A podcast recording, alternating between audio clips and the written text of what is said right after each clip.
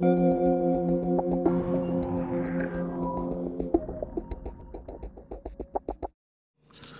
¿qué tal? Es un gusto saludarlos nuevamente.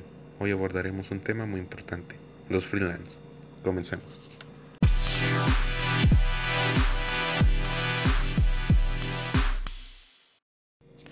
Para empezar, ¿qué es un freelancer? Un freelancer es una persona que trabaja por cuenta propia, es decir, sin una relación de dependencia laboral, y puede hacerlo para varios clientes que contratan sus servicios profesionales.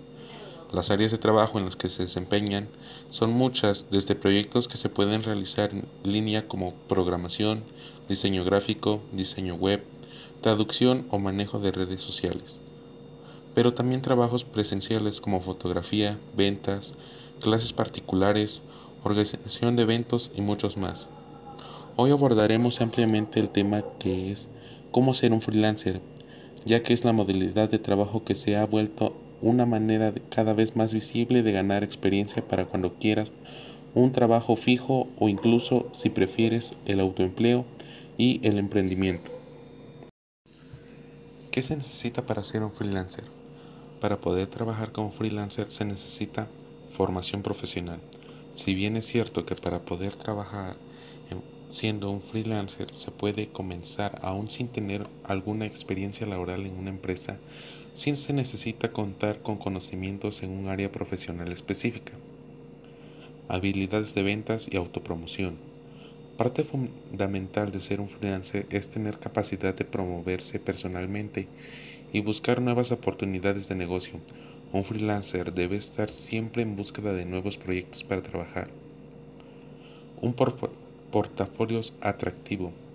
Para poder apoyar tus labores de venta, necesitas demostrarle a tus clientes que puedes ayudarles con lo que necesitan. Un portafolio de productos y servicios ayudará con ello. Si bien trabajar como freelancer es bueno, este conlleva ventajas y desventajas. Las desventajas pueden ser falta de ingreso fijo, si bien una vez que tienes una cartera de clientes y una muy buena reputación, es seguro que el ingreso puede volverse irregular. La búsqueda constante de clientes. Este es un reto para todos, por lo que para muchos puede resultar estresante y muy desafiante. Paga injusta. En ocasiones se valora poco su trabajo y no se paga lo justo por los servicios ofrecidos. Por otro lado, las ventajas que conllevan son las siguientes.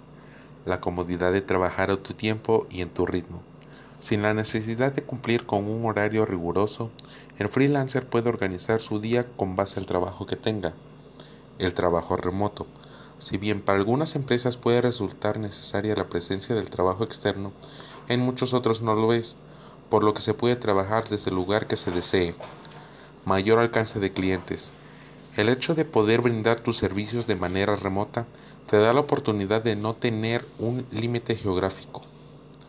¿Y tú, te atreverías a ser un freelancer?